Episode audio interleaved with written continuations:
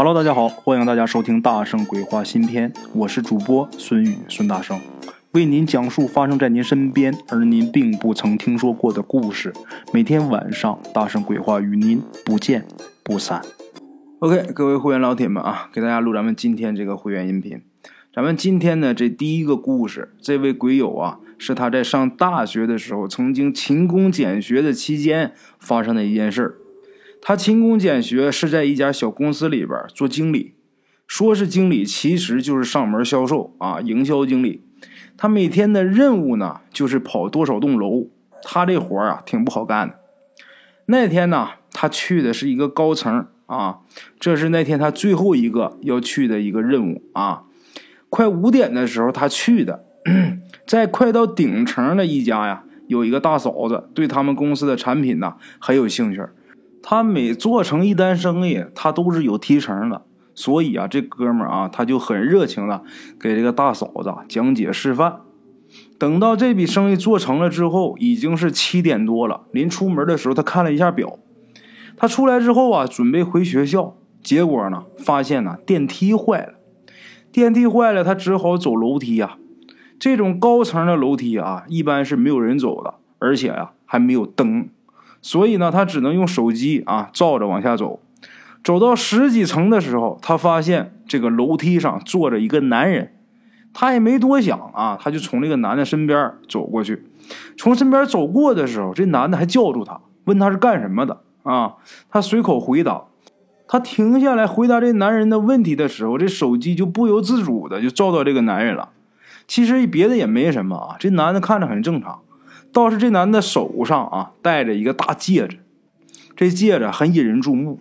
他是一个学生啊，当时他也并不是很懂，但是他觉得啊这大戒指至少得值几万块钱啊，因为这戒指太大，所以说对他印象很深。又过了几天呢，在一个傍晚，他正在公司里边啊结算当日工资呢，就被几个警察叔叔给叫走了，协助调查。后来才知道。警察是怎么找到他的呢？其实很简单啊，他去那个大厦，人家有物业呀，他跟物业呢也推销过，所以物业啊知道他是什么公司的。警察这一查呢，自然就可以找到他的公司啊。那么找他干什么呢？这大厦的保洁阿姨啊，每天准时两次啊清理这个楼层的垃圾箱，早上一次呢，下午四点多一次。垃圾箱呢，在这个楼梯间那个里边啊，所以说清理垃圾的时候是可以看到这个楼梯的。那天有一阿姨呀，清理到十几层的时候，这阿姨呀也看到一男人啊坐在这个楼梯上。刚开始这阿姨呀没想管，可是看那个男的他那坐姿就很别扭。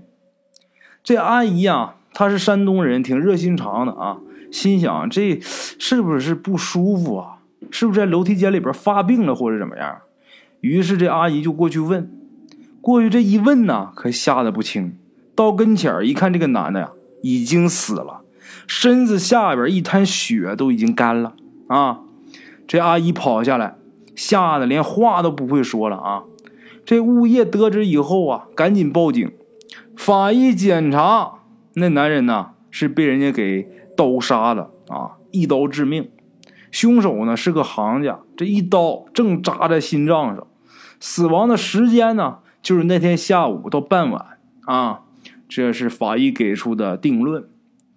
检查监控吧，啊，做销售这哥们儿他有嫌疑，至少这个时间段他在这个大厦啊。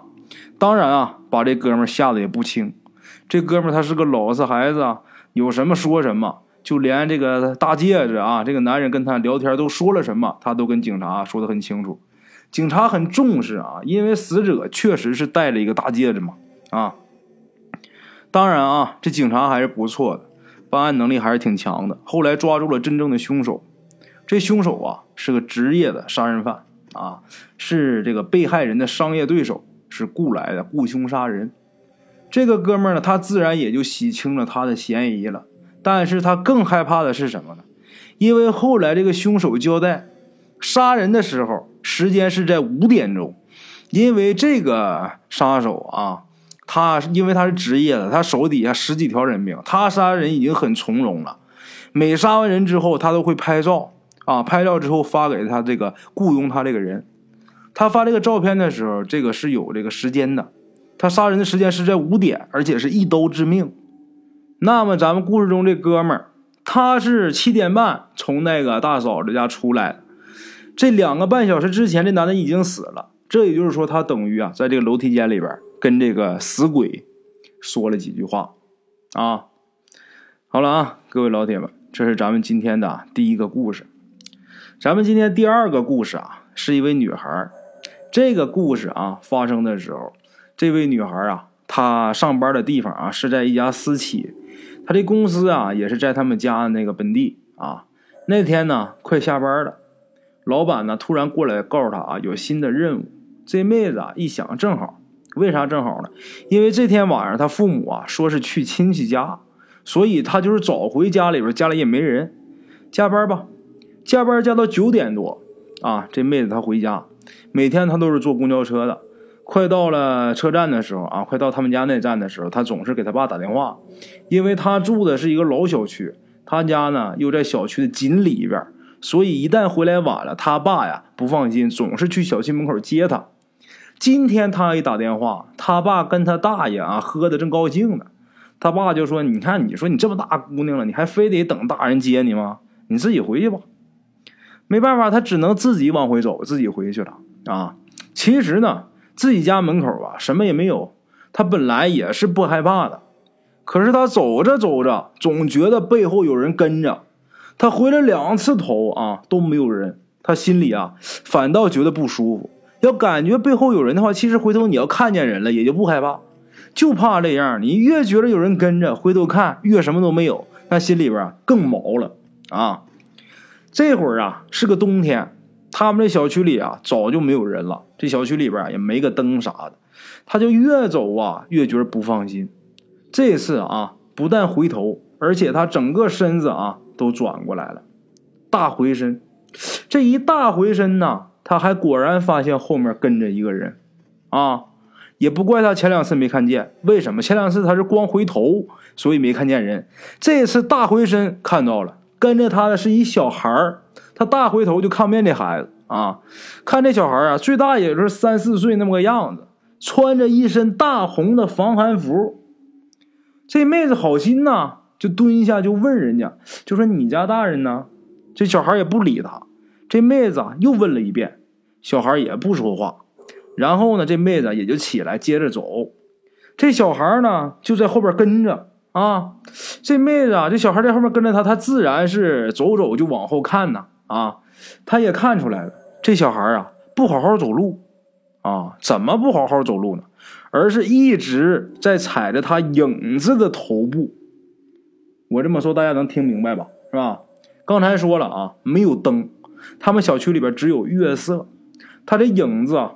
不是很清晰，后面呢还跟着一个来历不明的小孩在这踩他这个影子的头，这妹子啊越想越别扭啊，于是就停下来了，想等这孩子先走过去，但是没想到啊，他停下来，这小孩也停，这妹子很生气呀，再走呢，这小孩又开始跟着，这妹子说话了：“你别跟着我啊！”这小孩根本就不理他。这妹子边走边想：这是谁家的孩子呢？啊！再回想一下刚才蹲下和他说话的时候，这小孩他没见过。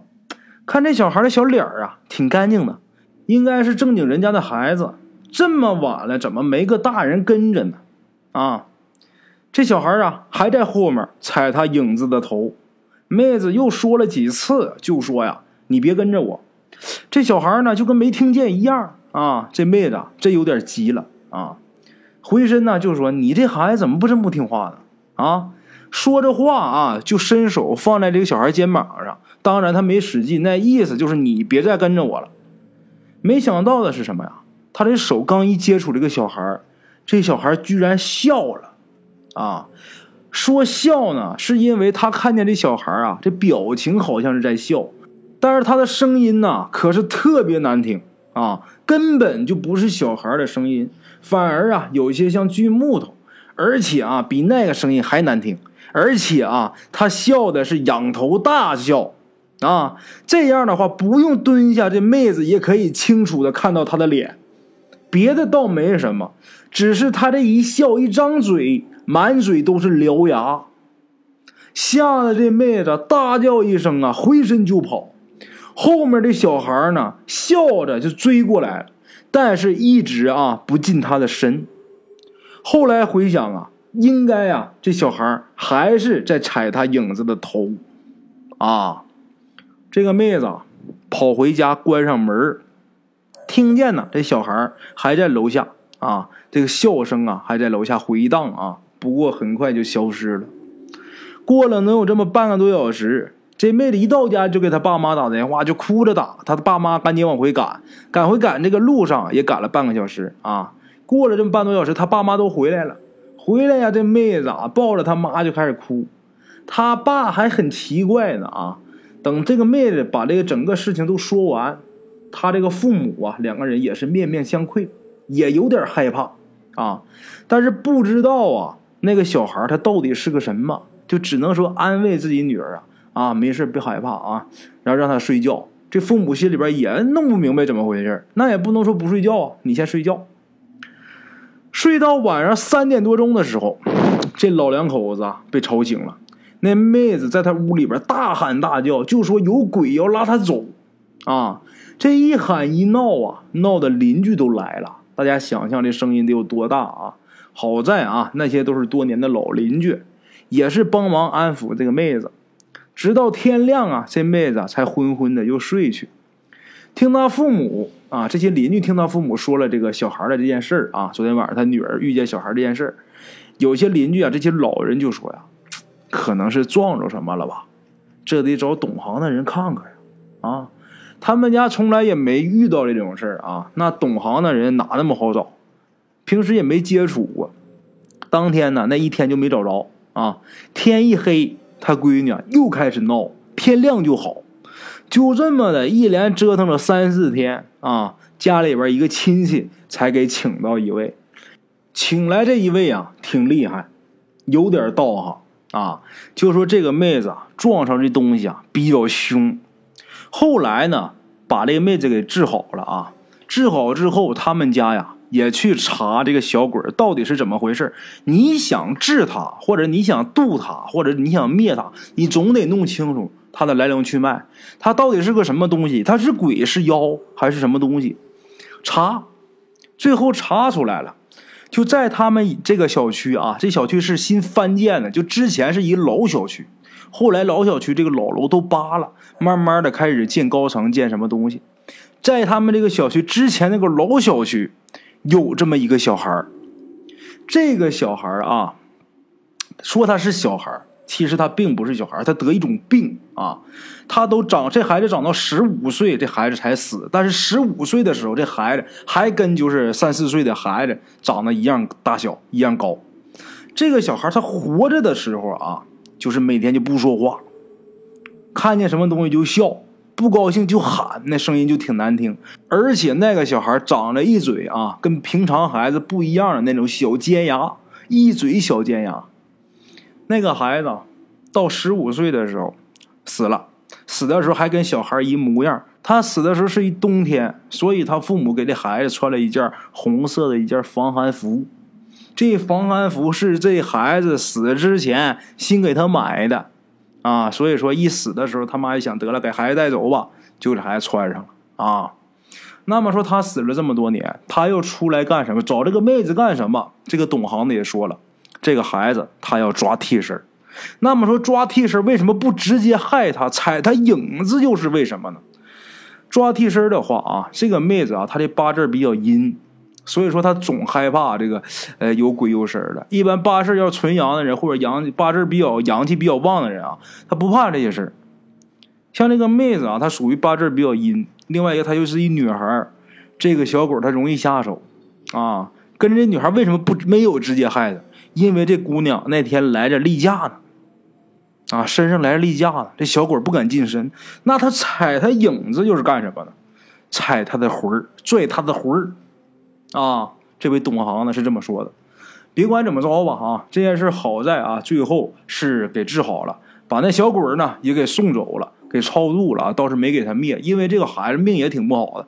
你说活着的时候就遭那么多罪，到死的时候，你要再把他灭了的话，那咱们这些正常人、这些好人，那就太没人性了啊！好了啊，各位老铁们，咱们今天这两个故事啊，先给大家讲到这儿，咱们明天继续更新啊。明天呢，先给大家讲这个，嗯，清朝凶宅奇案，给大家讲第二十三集，然后抽时间我再多讲点，把之前欠给大家那些会员音频都给大家补上啊。好了啊，各位老铁们，咱们今天故事先到这儿，咱们明天继续啊。OK，各位老铁们啊，咱们今天的故事呢，先到这里。感谢各位好朋友的收听啊！我的投稿微信是幺八七九四四四二零一五，欢迎各位好朋友加我的微信，点赞、转发、评论。今天呢，故事先到这儿，咱们明天同一时间不见不散。